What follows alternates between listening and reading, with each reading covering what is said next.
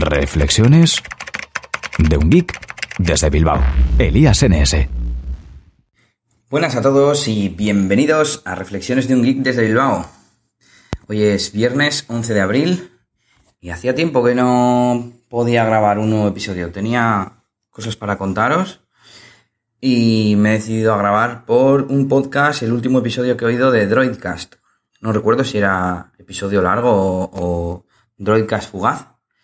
Pero bueno, eh, varias cosas que comentaba Juan García en el podcast. Una de ellas eh, hablaba de la productividad en el teléfono, de las notificaciones y demás. Y voy a dar mi, mi opinión. Ya tengo que decir que las notas que tengo las tomé hace varios días, con lo cual no tengo fresca la información, pero espero no desviarme mucho de lo que realmente se dijo. Y al fin y al cabo lo que quiero es dar mi punto de vista sobre estos temas. Productividad. Bueno, yo llevo tiempo interesado por el tema de la productividad, el GTD, las tareas, las listas y todo esto. Y he descubierto que la productividad es algo más de, más, mm, de actitud, de, concepto, que de aplicaciones o métodos concretos, ¿no?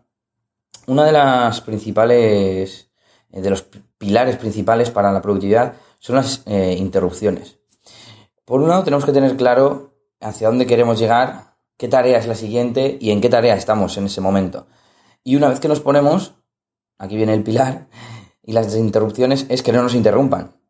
Yo eh, tengo puesta la sincronización en el gestor de correo, pero quitadas las notificaciones. Es decir, me gusta que cuando yo quiero mirar el correo esté ahí, pero que no me moleste. Si estoy eh, esperando algún correo importante, pues ya miraré. Bueno, es que normalmente no estoy esperando ningún correo importante y que tenga que mirar en el móvil, pero bueno. Entonces, eh, la productividad es algo que, que, he pensado en hablar del, sobre ella en, en, el podcast muchas veces. Quizás algún día me anime a hacer una pequeña serie, unos pequeños episodios. Pero bueno, esto, esto es lo que quería comentar. Más cosas. Juan García habló de una aplicación, eh, pues digamos, de seguridad para el teléfono que lo que hacía era, mmm, yo recuerdo el ejemplo de las fotos, ¿no? Eh, tú podías seleccionar varias carpetas o álbumes y hacer que se mmm, protegieran mediante un pin, ¿no? Mediante cuatro dígitos. Él se quejaba, decía que había encontrado un bug, porque cuando mmm, pasaba esas fotos uh, o esa carpeta a otro terminal, con, con la aplicación de seguridad instalada y demás, no estaba protegida para mí no es un bug, porque lo que estás protegi protegiendo es el acceso en ese terminal, entiendo yo. Es como, no sé cómo decir, sería como mover el dinero de una casa que tiene cerradura a otra que no tiene cerradura. Lógicamente lo que está protegido es la casa, no el dinero en sí. Algo así es como yo lo veo. Eh, no sé, a ver qué opináis vosotros, no sé si habréis escuchado el episodio.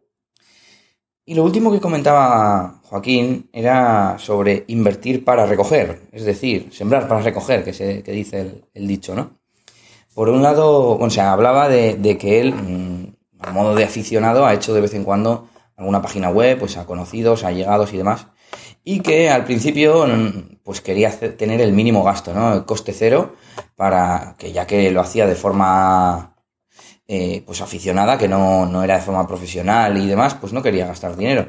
Pero que con el tiempo se ha dado cuenta que el gastarse un poquito de dinero, por ejemplo, en comprar un tema profesional, un tema premium, que se va actualizando con el tiempo y demás, o cosas así, pues que le merece la pena, ¿no? Porque el resultado eh, no gana el precio que tú te has gastado o invertido, sino gana mucho más. Con lo cual, aunque solo sea en términos económicos, pues te merece la pena invertir 5 y poder cobrar eso 10 más caro, ¿no? Es como cuando vas a vender tu viejo coche, que, que lo, lo, pintas y lo arreglas un poco, ¿no? Te gastas otros 1000 euros en, en ponerlo a punto para poder cobrar, por ejemplo, 3000 más, ¿no? O 2000 más. O lo mismo con las casas o con cualquier cosa, ¿no?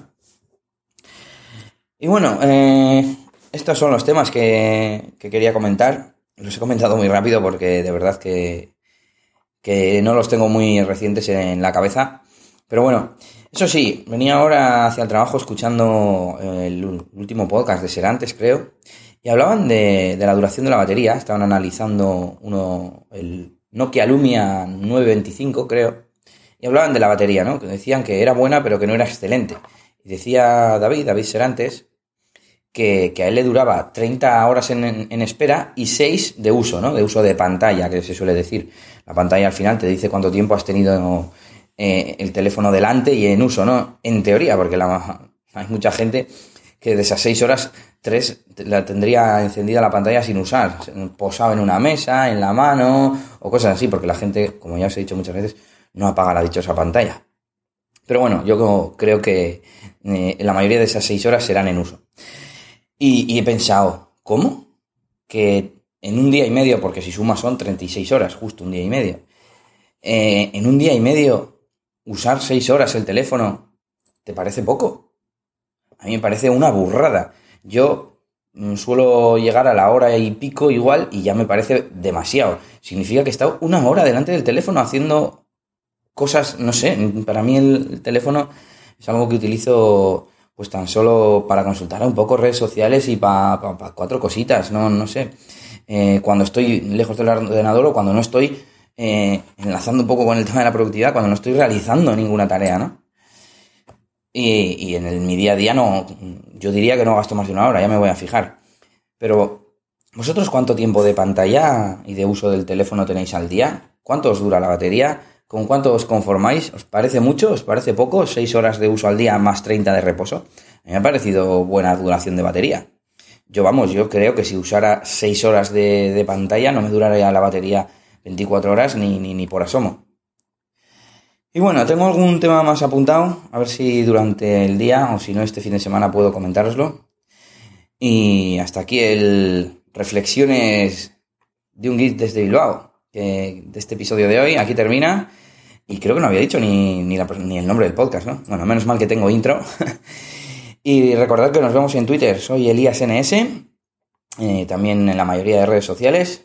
Y nos vemos. Agur, agur. Esto ha sido todo por este capítulo. Pronto, Elías tendrá más cosas de las que hablaros en Reflexiones de un Geek desde Bilbao. Hasta la próxima. Y recuerda que puedes buscar a Elías Gómez en Google Plus o en Twitter, arroba ElíasNS.